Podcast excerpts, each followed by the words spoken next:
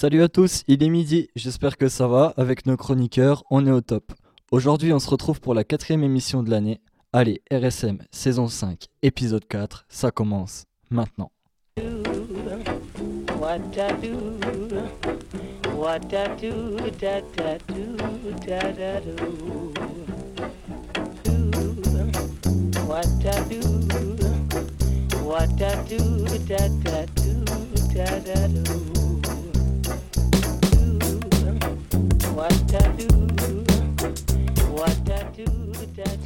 Quatrième émission de l'année, pour piqûre de rappel, l'ensemble des émissions, des interviews et des articles de leur radio sont disponibles au www.radioschumann.fr. Avec moi aujourd'hui dans le studio, bah, effectif réduit, Yann et Julie. Allez, on ne traîne pas plus longtemps, on attaque avec les news.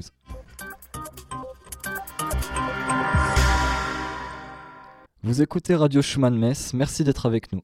Tout de suite, on démarre avec l'actu du lycée. Ce week-end, les judokas du pôle ont participé aux demi-finales du championnat de France, cette fois-ci dans les catégories juniors. Cette phase était qualificative pour le national. Certaines cadets et cadettes se sont surclassés et ont brillamment réussi à se qualifier pour le championnat de France. Notre pôle a bien porté ses couleurs, les résultats parlent d'eux-mêmes.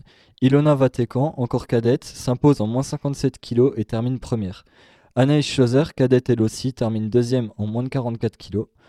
Lauriane Dupont, cadette elle aussi, se classe troisième en moins de 70 kg, ainsi qu'Anaël Boller, troisième dans la même catégorie. Chloé Munier, septième en moins de 57 kg. Karen Ginosian termine deuxième en moins de 100 kg et Sébastien Isarno réalise une très belle performance en se classant troisième en moins de 73 kg alors qu'il est encore cadet. Il était surclassé sur cette compétition. Les championnats de France junior se dérouleront les 12 et 13 mai à Villebon-sur-Yvette, dans la banlieue parisienne. Encore félicitations à toutes et à tous. Le 13 avril, Schumann sera en force au Festival de Livre à Metz avec les premières STMG5 qui seront sur scène pour relater leur expérience de journaliste en résidence avec la rédactrice en chef adjointe du Bondi Blog, Leila Kouyel, et les classes de BTS informatique première année qui participeront au Radio Live. Le CDI vous informe que vous, avez la possibilité désormais de consulter les manuels numériques via le médiacentre de l'ENT qui remplacera les liens qui sont actuellement l'an prochain. Le ministère de l'Éducation nationale a lancé une plateforme qui s'appelle PrepExam. La base de données des examens propose l'accès en ligne à des sujets de baccalauréat général, technologique et professionnel. Ces annales doivent permettre une meilleure préparation des candidats aux examens. Elles ont également vocation à accompagner les professeurs tout au long de l'année. Pour la session 2015 du baccalauréat, PrepExam ne propose que les sujets du baccalauréat général et les voies professionnelles les plus importantes. Les baccalauréats technologiques seront intégrés à partir de la session 2016. Retrouvez cette plateforme sur eduscol.education.fr slash prep-exam. Vous pouvez également retrouver les annales au CDI. Et eh oui, enfin, cette semaine, c'est le coup d'envoi des TPE. Après quelques mois de travail dessus, le grand jour va arriver. Alors pensez bien à relire les dossiers, profitez-en, ce n'est pas forcément des points compliqués à avoir. Bonne chance à tous. Et eh oui, l'actu du Bahus, c'est déjà fini. Passons au sommaire de cette émission.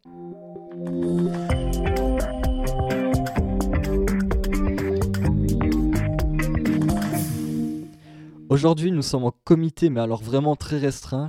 Nous avons seulement deux chroniques. Du coup, au sommaire de l'émission, Yann va nous parler de notre société et Julie de la mort des objets, mais pas n'importe laquelle.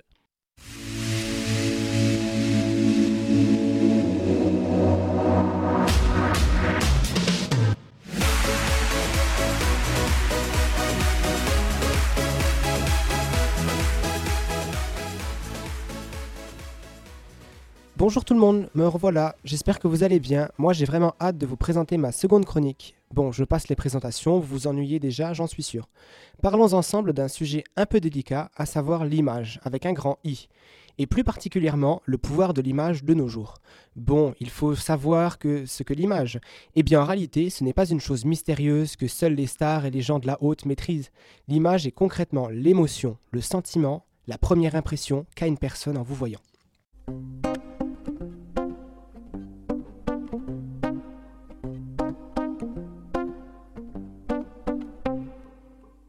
Fait pas le moine, mais elle fait bien d'autres choses. Une secrétaire pour plaire à son boss, elle choisit bien ses choses. Une paire de Jordan te fera bondir, mais pas forcément grandir, les filles. Fiez-vous à l'homme, pas à la Rolex.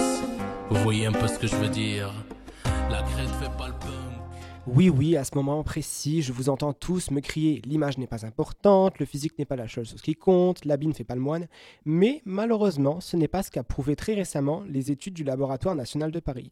Le professeur-chercheur Alexandre Hurier nous affirme que l'image est décisive pour notre rôle à jouer dans la société. 78% de la population se repose sur l'image lors d'une première rencontre. Et ce n'est pas rien.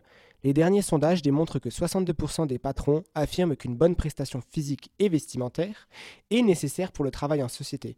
Si vous voulez mon avis, ce n'est pas quelque chose à négliger. Le problème, c'est que nous n'avons pas tous le temps ni la motivation de suivre la multitude de tendances qui déferlent à chaque début de saison. Petite question, quelqu'un sait comment apparaît une tendance? Laissez-moi vous expliquer.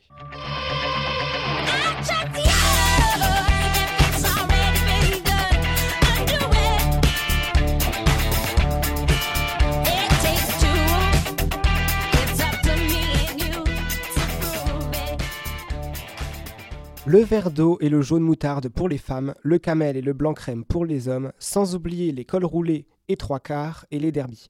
Voilà les tendances du moment. Mais d'où viennent-elles? Eh bien, la majeure partie des tendances viennent des grandes marques et des stylistes. On prendra par exemple la Derby. La Derby est une chaussure vintage qui a été reprise en 2015 par la collection Printemps de Prada et qui est aujourd'hui un intemporel.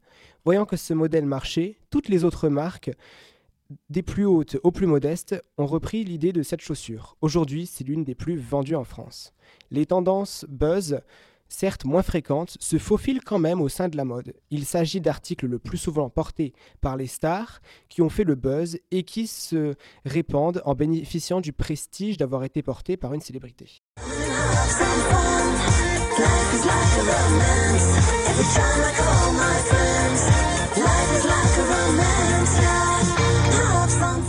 Vous avez reconnu cette musique Oui, oui, c'est les reines du shopping. Je vous vois déjà venir. Non, on ne va pas parler de cette émission, mais plutôt de son admira...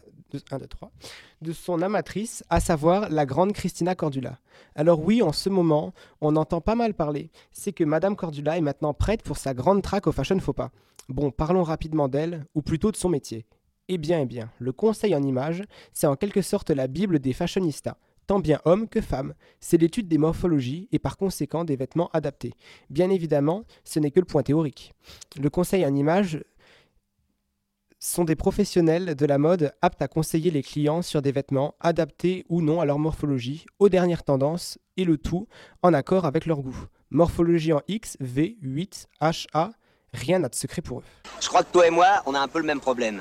C'est-à-dire qu'on ne peut pas vraiment tout miser sur notre physique, surtout toi. Alors si je peux me permettre de te donner un conseil, c'est oublie que t'as aucune chance, vas-y, fonce. On sait jamais, sur un malentendu, ça peut marcher. Bon voilà, c'est déjà fini.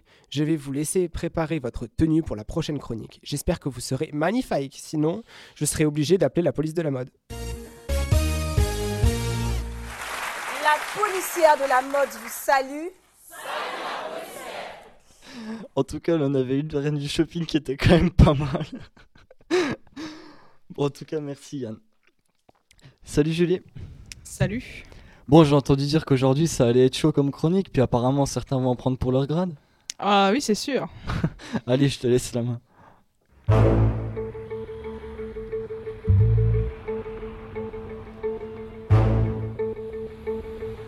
On y va, on est parti? On est parti.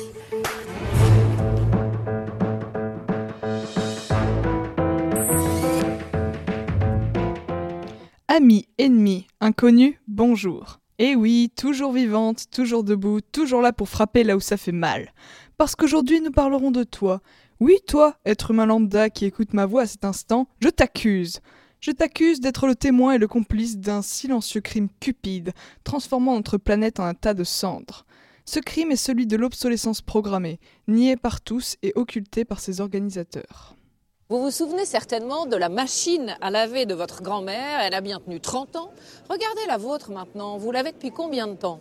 Électroménager, télévision, ordinateur, on a tous le sentiment que nos appareils nous lâchent beaucoup plus vite qu'avant. Et si tout cela était organisé, pensé par des industriels qui veulent nous vendre toujours plus de produits et surtout beaucoup plus souvent?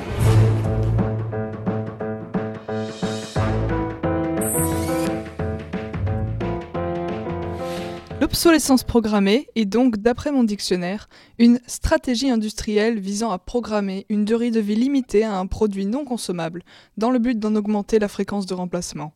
Ce phénomène nous vient d'Amérique. Ah, Amérique, ne cesseras-tu jamais d'exporter tes trésors de bêtises, d'immoralité et d'extravagance? Bref, en 1932, la crise économique fait rage en Amérique. Toutes sortes de propositions sont faites pour en sortir, dont celle de Bernard London, raccourcir la durée de vie des produits pour que le consommateur en rachète. L'idée séduit une partie des fabricants. L'industriel Brooks Stevens est l'un des principaux porteurs de ce projet. Selon lui, il faut, je cite, inculquer à l'acheteur le désir de posséder quelque chose d'un peu plus récent, un peu meilleur et un peu plus tôt que nécessaire. Dans les années 50, l'expression devient populaire et le principe de l'obsolescence programmée se répand à travers le globe. Il est aujourd'hui monnaie courante. Qui n'a jamais râlé contre une batterie de téléphone devenue inutilisable? Peu de gens la remplacent. Beaucoup courbent les chines et en rachètent un nouveau, nourrissant toujours plus l'horrible machine de la surconsommation. Tiens, montre-leur. Boum ce stylo. Allez, vas-y. Tu veux que je vende ce stylo de merde? Y a pas plus fort que ce gars. Ce stylo. Il vous vend n'importe quoi. Sois sympa, signe-moi un autographe sur ta serviette, s'il te plaît. J'ai pas de stylo, moi. Exactement, l'offre et la demande, mon vieux. Voilà, qu'est-ce que je vous disais? Là, il a créé le besoin. Maintenant, imagine un instant que tu es le patron d'une grande entreprise de téléphone. Tes modèles sont parfaits, rapides, solides et avec une bonne batterie. Pourtant, les chiffres sont au plus bas. Tu risques la faillite et tu ne veux pas perdre ton début d'empire. Un grand avenir t'attend dans le numérique, tu en es certain. Et pour atteindre cet objectif, tu es sans doute prêt à faire de petits sacrifices. Tu décides donc de faire fabriquer un nouveau modèle de téléphone portable. Il est encore plus performant que le précédent. Seulement, sa batterie faiblira progressivement, jusqu'à être tout à fait détruite. Deux mois après la mise en vente de ce produit, tu regardes les chiffres remonter avec un sourire aux lèvres. Et tu songes à tous ceux qui t'ont fait confiance en achetant tes smartphones sabotés, et qui te feront toujours confiance quand ils en rachèteront un nouveau, lorsque le précédent sera mort de ta propre main et tu t'endormiras heureux dans ta superbe villa. Félicitations, tu es devenu un monstre capitaliste. Je m'appelle Jordan Belfort. L'année de mes 26 ans, je me suis fait 49 millions de dollars. Ce qui m'a carrément fait chier, c'est qu'à trois près, ça aurait fait un million par semaine.